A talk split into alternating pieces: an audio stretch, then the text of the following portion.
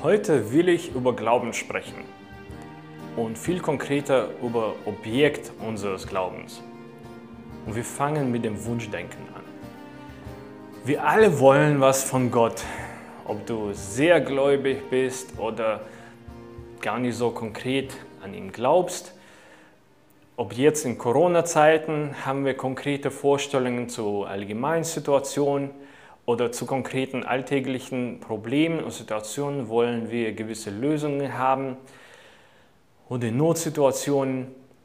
Und man sagt, es gibt keinen Ungläubigen an sinkenden Schiffen und stürzenden Flugobjekten. Sogar die, die mit Gott eigentlich im Alltag nichts zu tun haben, dann rufen sie ähm, auf Gott und wollen was von ihm. Aber auch in ganz guten Zeiten wollen wir, dass es besser geht. Oder wir wünschen uns was sehr Konkretes. Und das sind sehr konkrete Dinge. Und hier muss ich eine halblustige Geschichte erzählen. Als ich vier war, habe ich in einem Spielzeugladen eine sehr schöne Lokomotive gesehen. Und ich wollte die haben. Keiner hat mir die gekauft. Ich habe von jemandem gehört, ich weiß nicht mehr, wer das war, und jemand hat mir gesagt, wenn du aber fest daran glaubst und Jesus bittest, dann wird er das geben. Und dann habe ich mir überlegt, gut, das probiere ich mal aus. Und das war mein Experiment.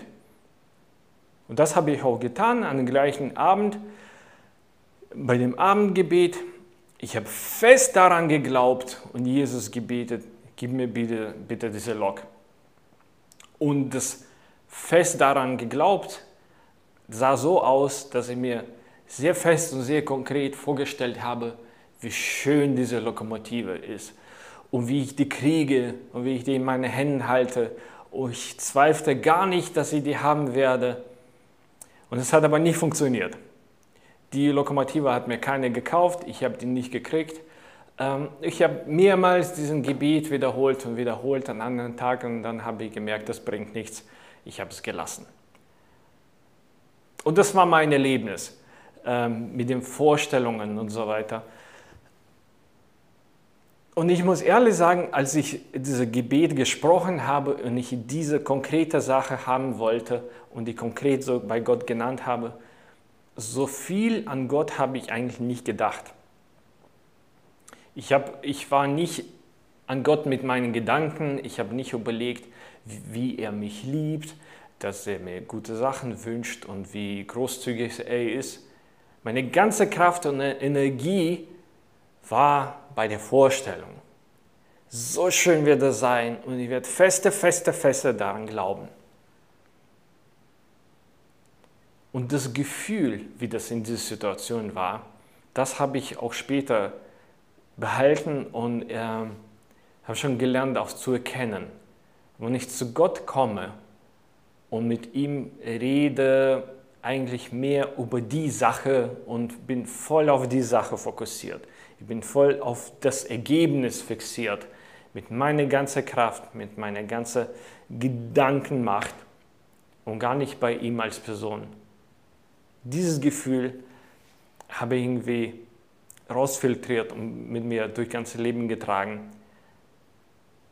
Und dann habe ich gelernt, dass eigentlich ähm, dieses Gefühl hat auch viel mit Anspannung zu tun. Weil, wenn wir ehrlich sind, wenn wir uns Sachen wirklich gut vorstellen und versuchen, die wirklich schön in unser Kopf malen, wir, wir spannen uns an. Es kommt gewisse Anspannung in den Prozess und wir sind da voll drin. Da ist nichts von Gelassenheit, ähm, Gott die Kontrolle übergeben. Und da kommt auch Angst von Zweifel.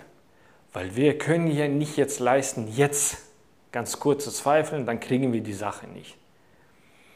Und das musste ich sehen, wie es bei mir so ist. Dass die Anspannung kommt und die Angst von Zweifel. Ich habe aber ehrlich zu sagen auch andere Gebete erlebt die nichts mit Anspannung zu tun hatten, äh, die nichts mit Angst von ähm, Zweifel gemeinsames hatten. Ich hatte sogar sehr schnelle und sehr exakte Antworten von Gott gekriegt. Genau das, was ich ihm gefragt habe, genau das, was ich gebetet habe, hat er mir gleich gegeben. Oder fünf Minuten später. Ich kann mich auf eine Situation erinnern, wo ich, ähm, als ich Schüler noch war, im Sommer ein, eine Arbeit bräuchte oder wollte. Ich habe bei mir zu Hause Gott gebetet. Bitte mach es möglich, gib mir eine Arbeit. Und ich hatte keinen Plan, keine Möglichkeiten, nichts Konkretes, wo ich anfangen soll, wenn ich fragen soll. Fünf Minuten später habe ich plötzlich einen Anruf gekriegt mit einem konkreten Angebot für einen Sommerjob. Und so weiter und so fort. Es gibt sehr viele Situationen, wo ich könnte sagen, ja doch, wenn ich Gott was bitte, er antwortet und er gibt genau das, was man fragt. Aber in solchen Situationen war nichts von Anspannung, nichts von, ich muss, muss es möglichst klar vorstellen, möglichst fest mich daran an diese Sache halten. Ich habe aber auch andere Gebete erlebt, wo Gott mir nie so geantwortet hat, wie ich das will und nicht das gegeben hat, was ich gefragt habe, hat mir aber Lösungen gegeben, die aber die Lösung war. Viel höher, viel besser, als ich mir vorstellen könnte. Und warum das so ist, wenn du auch das so in deinem Leben erlebt hast, ich würde sagen, unsere Vorstellung ist ziemlich begrenzt. Wir können sagen, wenn wir Person zu Person vergleichen, wir haben unterschiedliche Kreativität, wir haben unterschiedliche Vorstellungsmöglichkeiten, unsere Hintergründe, sogar von Mensch zu Mensch. Eine würde darauf kommen und der andere würde niemals daran denken. Und wenn wir meinen, dass unsere Vorstellung, das sind die Antworten für uns in unserem Leben, und dann vergleichen wir damit, was Gott für uns ausdenken kann mit seiner ganzen Macht, mit seiner ganzen Kreativität, und Wissen über Vergangenheit und die Zukunft. Unsere Vorstellungen sind dann wirklich, wirklich, wirklich begrenzt. Also, wie soll ich denn glauben und was soll ich denn glauben? Weil wir wollen ja zu Gott in Gebet kommen und wir sollen im Glauben in Gebet kommen. Was sehr wichtig ist, Glauben ist kein Wunschdenken. Das ist ein sehr interessantes Wort, Wunschdenken, das wir meistens nicht so nutzen. Ähm, es gibt sogar einen Begriff in Englischen, Wishful Thinking.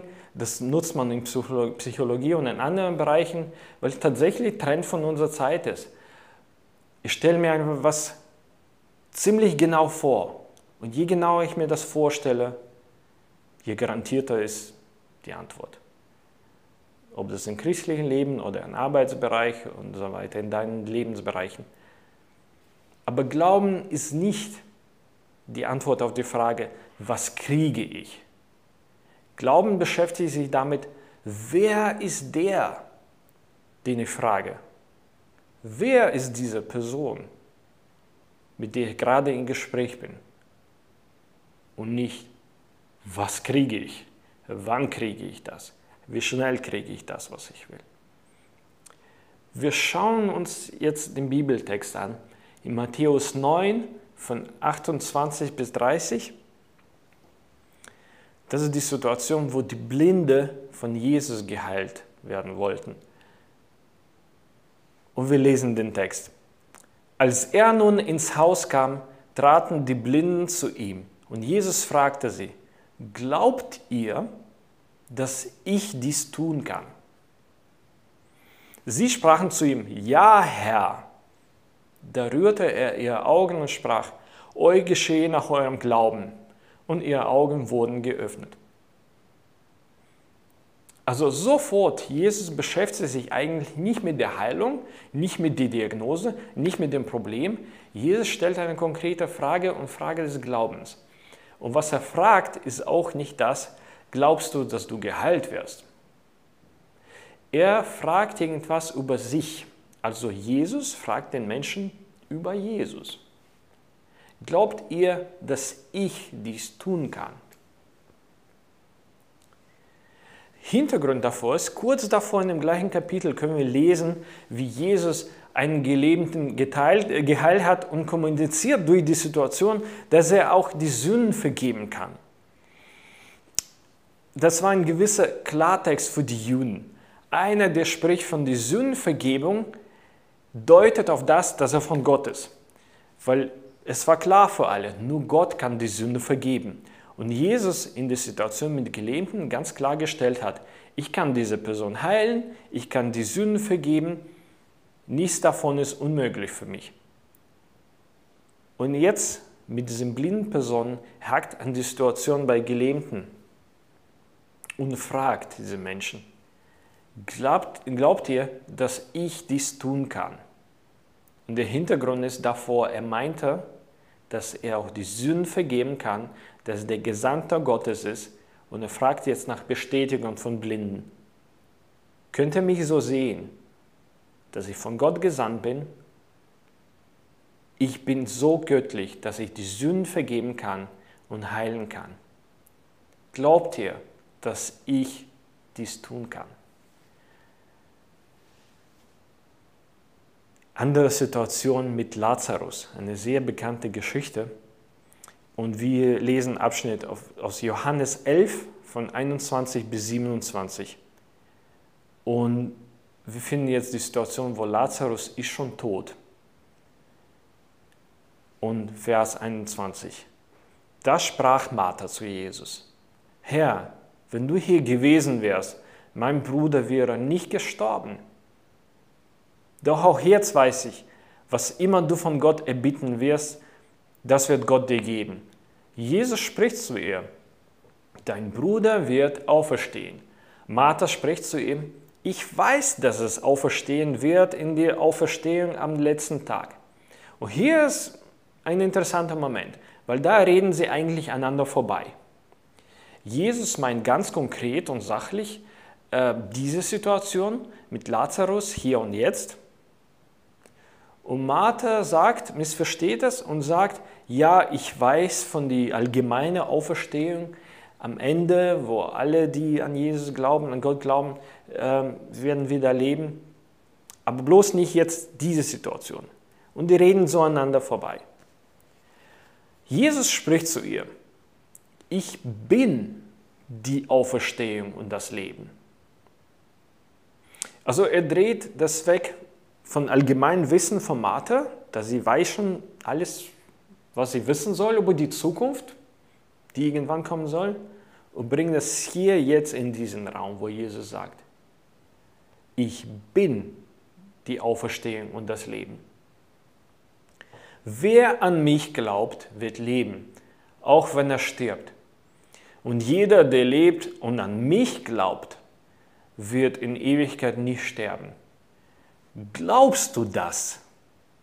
Und er fragt Martha genau, glaubst du das, dass Jesus die Auferstehung ist und er ist das Leben? Er fragt nicht nach der Reihenfolge von Events, was wird, was wird passieren, was Martha weiß, ähm, wie ausgebildet er ist und welches theologisches Wissen er hat. Er fragt nur, glaubst du das, dass ich bin die Auferstehung? Jesus führt wieder die Frage zu sich, was meinst du von mir, wie ich bin? Sie spricht zu ihm, ja Herr, ich glaube, dass du der Christus bist, der Sohn Gottes, der in die Welt kommen soll. Seine entstauliche Antwort, weil Martha hat es geschnallt. Sie war bei dem theoretischen irgendwas, eines Tages werden wir alle wieder leben vor Gott stehen. Und andere Seite, mein Bruder ist schon tot und Jesus, du, hast, du warst zu spät und so weiter.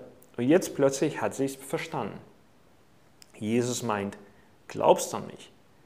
Und der Grund und Objekt deines Glaubens, das bin ich hier jetzt von dir. Glaubst du das so? Martha erkennt das.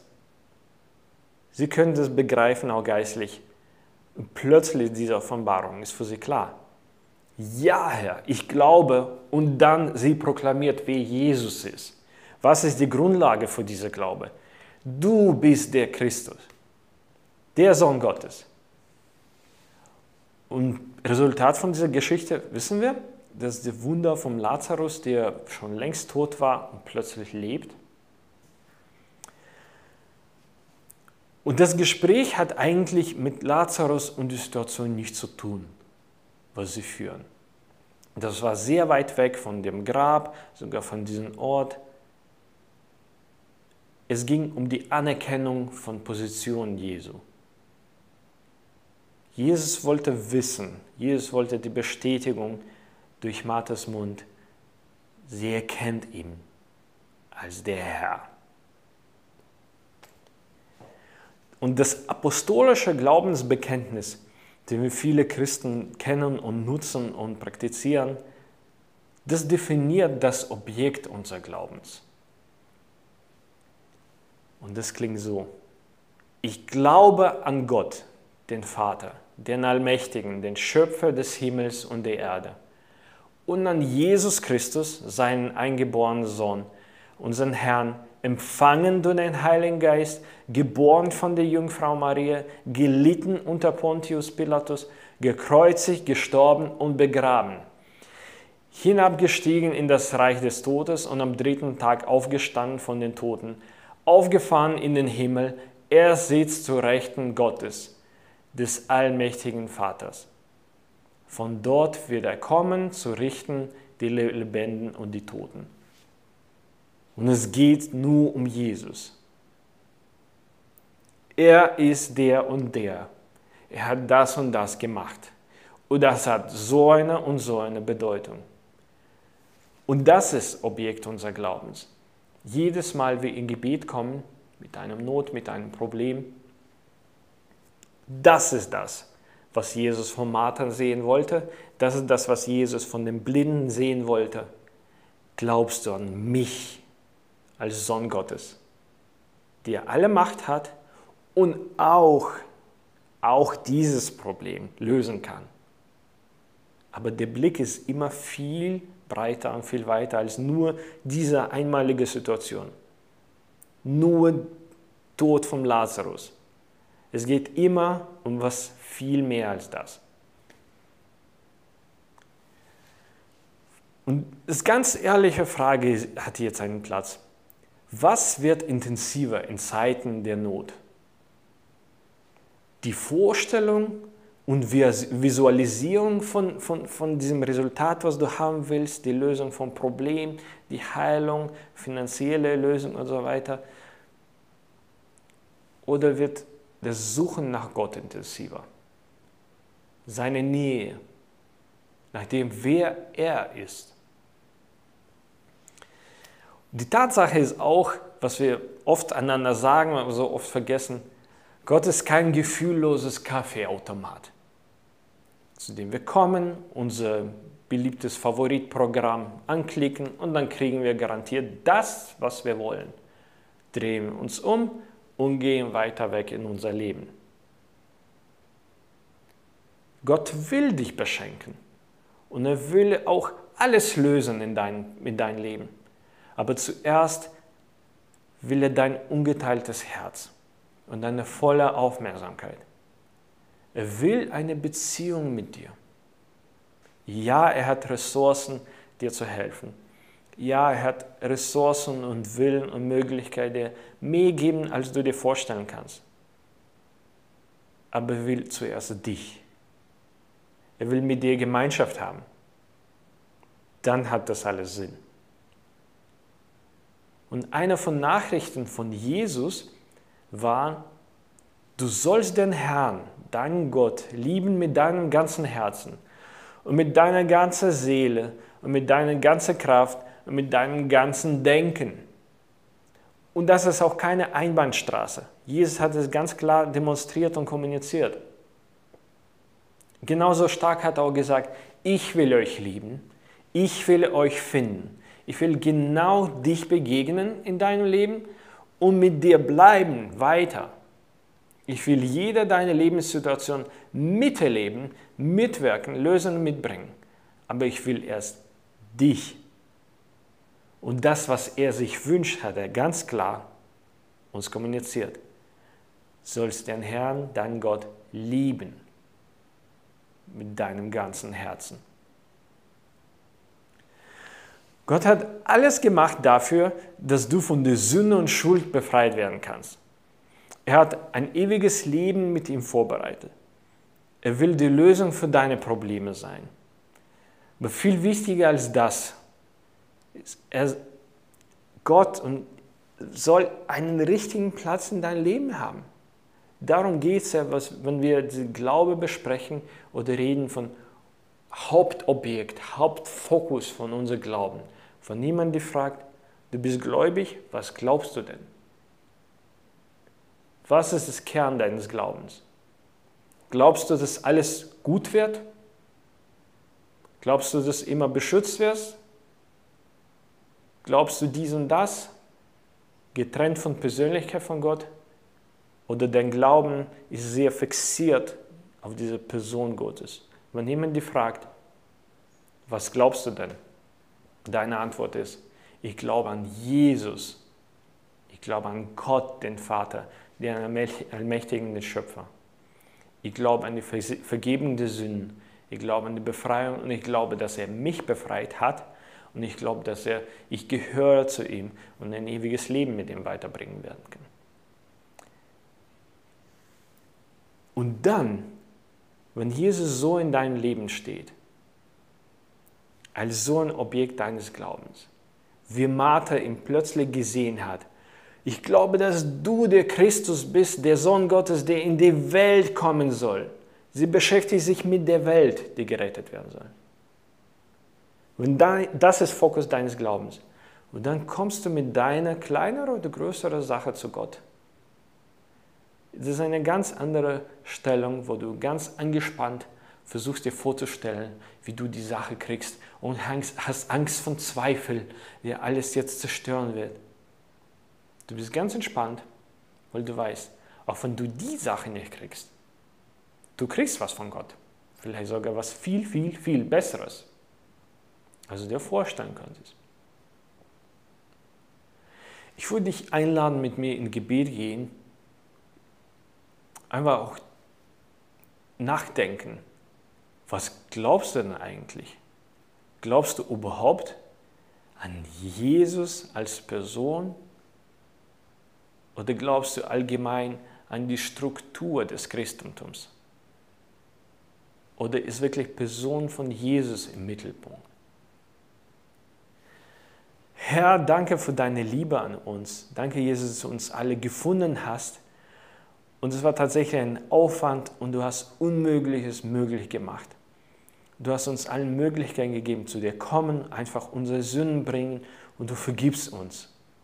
Und ich bitte, segne jeder von uns, der jetzt gerade auch zuschaut, der kämpft mit der Schuld von der Sünde.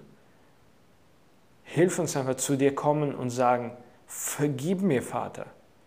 Wir wissen, dass du uns reinigst und hilf uns diese Reinigung und diese Vergebung gleich empfangen und auch aufbewahren, Herr. Wir sind dankbar für deine Präsenz in unserem Leben, ob, wir, ob es uns bewusst ist oder nicht. Danke, dass du wie ein liebender Vater willst alles in unserem Leben lösen und besser machen oder Sinn machen davon. Wir sind dankbar dafür und du siehst auch Schwierigkeiten, auch Nöte von meinen Geschwistern. Ich bitte, bringe Lösungen, bringe die Antworten. Wir vertrauen dir voll. Aber Herr, du bist in der Mitte.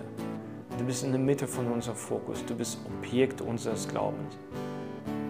Wir vertrauen dir voll in allen Sachen. Wir vertrauen auch in allen Sachen, was unsere Gemeinde angeht, was unsere Familien angeht, was unser privates Leben angeht. Dir soll die Ehre sein